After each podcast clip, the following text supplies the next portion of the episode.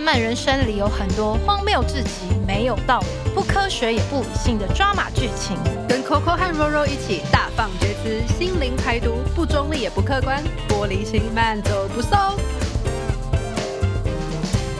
今天我们因为消失很久，又要出现了。我们想来就来，想走就走，像风一样潇洒。本来以为一周年就是之后我们会认真的就是录音，结果也没有。因为我们就很忙啊，就是像我的话，最近就在忙新家的装潢，那些就很累。哦，对啊，你真的是最近比较忙一点，我就好像也没有在干嘛。但这都是借口。但我们真的有很多企划跟想要录的主题，只是真的都没有时间，请大家就再等我们一下。讲的好像就是有很多听众在等我们一样，搞不好根本 就没有人在，根本就没有人想要听。我们还是会就尽尽力的跟大家聊一些我们想分享的事情。那你最近都在关心什么事情？最近吗？天气变冷啊，油价上涨啊，暖气都打不开啊。但是最重要的应该就是世界杯吧？我不知道你还记不记得，我其实还蛮爱看足球的这件事。哦，有啊，现在应该整个欧洲已经要开始进入到那种就是开始疯狂世界杯的状态。但是你有没有发现，今年世界杯是在冬天？因为以前世界杯都是在夏天嘛，就是六月到八月、六七月底。但是今年在冬天，是因为今年办在卡达，然后夏天太热了，大家没有办法去 比赛，真的啦，中暑，这是真的。这次的世界杯蛮多争议的，然后很多国家其实。不是不是官方，但是很多国家的人民们都在抵制这一次的世界杯。哦，为什么啊？为什么要抵制这个世界杯？因为主办国是卡达嘛，那卡达的过去的人权记录就不是太好看，因为他们是比较保守的穆斯林国家，他们的女权在当地的地位跟 LGBT plus 的团体有很多。不光彩的历史，然后所以大部分的国家都会觉得，你为什么要把这样一个国际赛事让这样的国家举办，好像有点 reward 他们，你知道吗？因为一般你你你你办你办一个这么大的活动，其实是有很多收益的，就像为什么北京当年要办奥运一样，不是只是为了面子吗？当然也是啦，当然你知道，但大傻逼这种事，卡达当然是做得到，只是。呃，我觉得这一次的世界杯真的在欧洲看到蛮多新闻，都不是在讲哦比赛要来了，倒数二十天，大家很期待，而是都在讲一些这次世界杯不应该发生。嗯，像什么？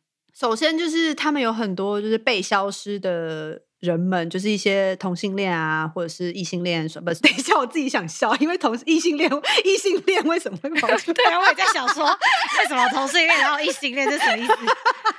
像是同性恋啊，或者是双性恋，或者是一些呃性别认同，就是想有女装癖好，或者是有各种你就是他们在那边没办法做自己。除除此之外，甚至是会被严刑拷打，然后就消失了。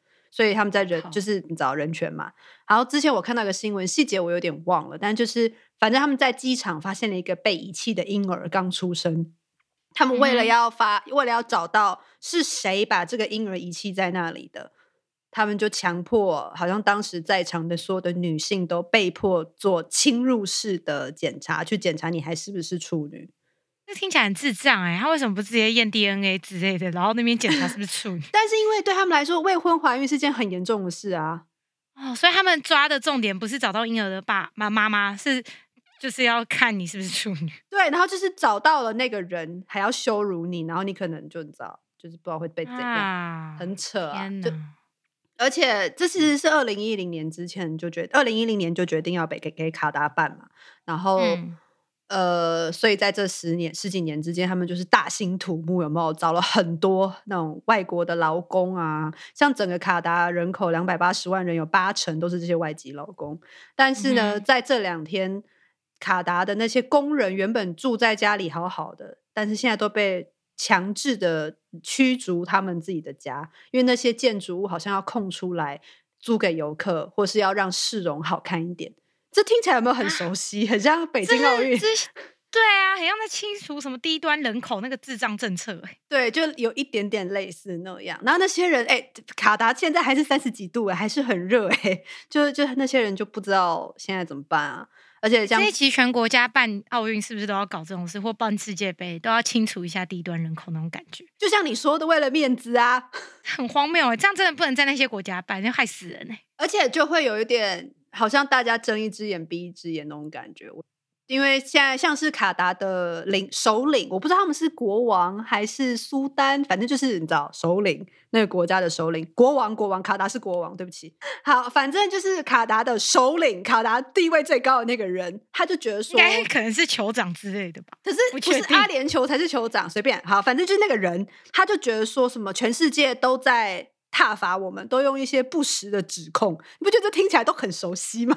对啊，天哪，西方世界的中国，哎，就他们的剧本都讲一样，哎，真的，然后也不会做一点变化，超级，而且还有就是人权，还有一点就是在过去这十年，他们大兴土木盖那些体育场的时间，呃，有大概六七千的工人死掉。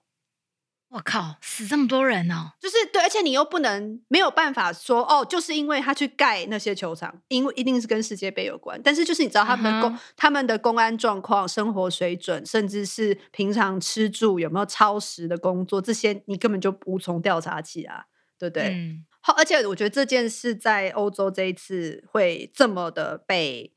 呃，注注目，当然就是现在那些各种人权啊，还有那种呃少数团体的权益越来越高，就是大家越来越关注这些事情嘛。还有就是上一次的世界杯是俄罗斯办的，嗯，然后当时公布俄罗斯跟卡达拿到主办权的时候，其实就已经有很多争议了，因为就觉得。这是这都是不那么公开透明的国家，甚至有很多方面有很多疑虑。那我们现在也看到了，上一次举办世界杯的俄罗斯现在在干嘛呢？还在打乌克兰啊，而且还一直说什么是为了要解放。没错，对啊，所以这就是最近我在关注的事情。还有，就除了除了乌俄战争之外啦，其实那个俄罗斯打乌克兰对台湾影响也蛮大的，因为就是之前台湾其实没有很。呃，算很积极面对我们对岸是一个也会随时攻打过来的国家。然后在这一次俄罗斯打乌克兰之后，就是无论是在外媒啊，还是台湾媒体，甚至是我们一般民众，就开始可以感觉到说，大家有开始正视这件事情，就是中国可能会武统台湾，是真的有可能会发生的。因为我总觉得之前大家有点逃避这件事，哎，就一直会安慰自己说啊，中国不敢对我们怎么样啊。他们会为了经济就不会对我们有武力相关的恫吓，可是因为这次二十大，你应该知道吧？就是那个习近平登地，这样 就是席地登基。对啊，就是二十大之后可以看到，就是他们中国目前的状态看起来是为了维稳，为了他所谓的安全，我不知道什么东西不安全，但他就一直认为那是安全，然后感觉是可以牺牲经济。就譬如说，他会一直那个就是清零政策，就到现在他们还在清零，然后已经严重影响到他们的经济状况，可是他们还是坚持。然后我也是看了觉得蛮傻眼，就不知道他们在干嘛。我觉得你刚刚说的蛮有道理，因为以前我刚刚出国的时候，就大家有一些欧洲同事啊、美国同事啊，他们也都会问说：“哦，那台湾怎么样？”可是大家只是一个关心。可是，在乌俄战争之后，我觉得世界各国的人也开始发现说：“哎。”真的会打起来哎，那台湾怎么办？所以他们也会问我说：“哎，像二十大之后，我的台湾的家人朋友们的氛围是怎么样？”我觉得就是大家开始会相信这件事，说可能对岸是会对我们不排除放弃武力，就是习近平自己说的。嗯，所以就开始等一下，等一下，不是不排除不放，不排除放弃武力，是不排除武力啊！对对对，然后所以我觉得。整个社会面有开始思考这件事，可是你有听到重点吗？是开始思考，就是还没有积极面对。其实我自己的感觉是，其实我们台湾应该现在是还没有做好准备了。嗯，就是我也觉得，无论是不一定是讲是军事的部分，我觉得是就是包含一般人、民众等等，其实是大部分人是没有做好准备的。然后像我跟一些长辈聊啊，然后我觉得他们就是比较好一点的，就是会会思考这件事啊，然后就可能 maybe like 曹新成吧，就是会出来讲一些话。可是很多长辈还是会说那种，就是哎呀，他们那么强，那打我们也不能怎样之类的这种。哦，就是自己先躺平了那种感觉。对，年轻人的话，就是他们就会表现很两极，但有一一部分人就是会积极面对啊，然后就会开始讨论一些说我们是不是应该做什么事情，开始。呃，无论是在军事的实力上啊，还是我们一般人应该要做些什么事情以备不时之需，就是为了未来做准备。可是有另外一半年轻人，就是我觉得他们也不是很在乎这件事，然后感觉他们就是你跟他聊这个，他会觉得你很可笑，他会说啊，反正就是他们不会打来啊，不然就是会说他打来我们也不能怎样啊，然后就说他不要谈政治啊怎样，然后继续每天快乐的。打卡吃饭 对不起，笑有点大声。就对啊，就是就是，我觉得会会有点这样的状况。哦，这其实是可以想象，因为我觉得也是因为二零一四年那个克里米亚战争，就真的有一些领土被俄罗斯侵占了，所以这我觉得乌克兰可能是所有国家里面最不惊讶俄罗斯真的开战的。但就是不能被打了，才开始想说哦，真的打过来怎么办吧？就是像你说，我觉得可能大家心理准备上跟实质的准备上，好像应该要再积极一点。对啊，因为其实从这次乌俄战争，我感觉最重要的是就是乌克兰他们自己也很努力吧。如果他们一开始就 也是躺平的话，我觉得应该就跟阿富汗差不多吧。就是就算有别的国家帮你，其实也不知道怎么帮啊，因为你们自己人都不努力了。对。唉，但是好了，我觉得我们不能 end 在一个这么沉重的 note 上面。我觉得至少至少就因为以前我们也是不讨论这些事的，我们也曾经无知，对不对？但至少好像慢慢的，大家开始对这些事情有比较多的了解跟想关注，是不是好事？我觉得我的感受也不是曾经无知，而是当时的情况，就是可以感受到说，呃，会因为。经济繁荣等原因，或者是两岸有非常多的合作，你可以感受得到说不太可能有武力冲突。嗯嗯嗯，就是你自己回顾，就是这一两年之前，过去可能将近十年的光景，你就感受得到，就是他虽然不喜欢我们这边靠北，我们要独立，但是他也不会那么愿意放弃一些经济或什么的这么中央集权。嗯，而且他们可能当时也还没有做好准备吧，现在可能觉得自己做好准备，都成为皇帝了。我觉得他正在做准备，还在准备，对，就更在准备中。现在是第一步，二十大是第一步，这样。而且甚至你可以说，就是乌俄战争的爆发，然后俄罗斯打乌克兰打这么久，都还没有拿下乌克兰，所以搞不好中国也有因为这样才放缓他们想要武统台湾的时间。其实我都会有这种怀疑，一定如果对，如果。如果历史重来，然后俄罗斯很快攻下乌克兰的话，我觉得台湾也很危险。而且我觉得习近平一定也有在讲，好像我跟他很熟。我觉得是 啊，你朋友 习近平一定也有在关注世界各国对于俄罗斯可以给出、给出、给出怎样的制裁。你懂我意思吗？要先看一下，就是什么东西在前方阻挡我，然后先看能不能先做好。他也要做好准备啊。对啊。所以，所以其实，在台湾人心中，我至少我认识，大家都是非常希望乌克兰能够胜利。就是所谓的胜利，当然不是说就是打回去俄罗斯，而是说他们可以最终完整保留自己的领土。虽然他们要重建啊，那些问题是问题没错，可是就是很希望民主阵线这边最后还是战胜。然后，因为这样子，某种程度上来说，也是间接的影响到两岸的未来吧。我是这么想的，是没错。像那天芬兰总理说了一件我觉得很酷的事，他很霸气。就是好像他就是被访问说，就是各国都在讨论说要怎么样继续援助乌克兰。就是芬兰跟俄罗斯的那个边界就是很近嘛，紧邻。嗯嗯，所以芬兰当然就很关注。我那时候芬兰的那个女总理她说了一句话，我觉得非常有道理。她就说她怎么讲我有点忘记，但大意就是大家不应该关注要怎么样继续帮助乌克兰，或者是这场战争要怎样的结尾最好，因为这场战争应该就只有一个结局，就是俄罗斯投降认输，他们做错事。嗯，就是我觉得这是一个，就像你刚刚讲的某一个价值观的需要被保留下来，然后感希望世界可以朝这个方向前进。所以像是卡达的世界杯被抵制啊，这种我觉得也都是正向的呃发展，只是不知道哪一件事情哪一边会先做好准备吧。这些事情我觉得好像有唤醒欧洲对中国的看法。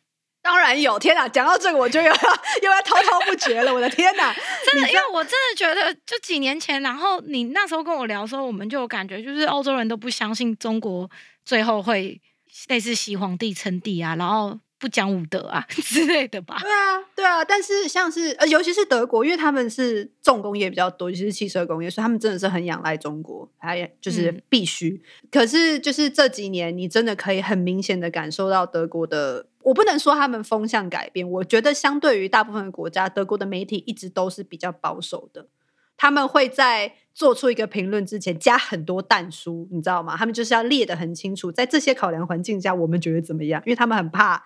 很怕说错话，做错说错话，做错事，你知道，又再来一次世界大战之类。虽然这次不是他们提起的，但最近一件事让我觉得，天哪，这个国家终于还有救。就是 你在讲很好笑，这国家到底对你来讲，之前是多没救？就之前我都会觉得说，我可以理解他们要维护自身的利益而去妥协一些事情，就是讲白就轻松啊。可是很合理啊，因为就经济层面上，你不轻松就。没错，没错，但是他们又不是台湾人，他哪 care？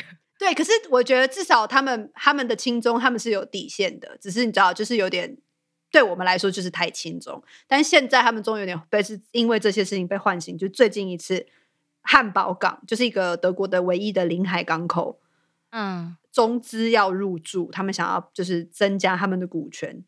然后这件事情，因为这样就需要国家的议会还是什么，就是要经过层层 approve 才能够说好，我们接受你的投资。因为毕竟是一个国际港口嘛，然后又是一个国家命脉这样子，而且整个欧洲各大港口几乎都有中资，而且都是比例不低哦。但是在这一次的这一个案，这一个投资案呢，居然被驳回了，我简直太开心！就是所以最后没有成功。对，就是我具体的那些商业细节我没有很认真看，因为你知道，就是要看德文很累，我就只有关注最后有没有通过而已。但是就是呃，他们原本就有呃一些股份在，因为好像你有那些航运公司，你本来就有一些权利在那里嘛。可是他们想要增加那个自己的扩张自己的权利，然后可是这次被驳回了，所以等于就是汉堡港不会拿更多中资的钱，因为有很多人就会讲说，你一旦拿了他的钱，他可以用各种不一样的方式去操作你。长远来说，可是我在这边看到的新闻是获准，是假的？难道难道是获？好像是他原本想三十五趴，对对，反正就是降低。因为我那时候看到最后一次新闻是所有的部会几乎都反对。所以就是，但后来就是他们说降低比例就准，对对，就大概降了十趴吧。对，啊。然后你知道这个我为什么会注意到吗？因为那个意大利也有一个港口也是这样啊。然后意大利好像就是直接不准，然后台湾的媒体就有在报道这件事。OK，我就瞄到一个，可我那时候没有在认真听什么，就是我只知道哦，就是欧洲有些国家像意大利的某个港就不让中国插旗。然后德国也有一个港，然后就中国还是有投资成功。对对对，那我要收回我刚刚对德国的称赞，这个国家没，这国这国家没救了。对不起，我的资讯没有更新，因为我前几天前几天前几天都在看别的新闻，没有认真 follow，很容易愤怒 啊，好笑。好，不过我觉得至少德国呃的民众们是有在示威的，因为以前真的是。他们不会觉得这有什么了不起的啊！大概最近就是在关注这些事情。我们自己平常私生活是真的有点忙碌，所以很久没有录音。好，但是我还是希望我们可以录个一两集啦。我不知道我可以啦，可以。总在国家没救啊！我觉得，因为我真的有关注啊，我关注到就大家都部会各部会都反对什么的，然后抗议声浪也很也很高。我就想说，哦，应该会，应该会，应该会那个。这故事告诉我们，没有到最后关头。不要放弃，不要把话说死，不要把话说死，不要放弃 啊。这个国家目前是没有救的，好好笑，应该超崩溃的。我想说，呃，也没那么严重啊，就是还没救啊。因为我真的是以为他过了，呃，就是被取消了。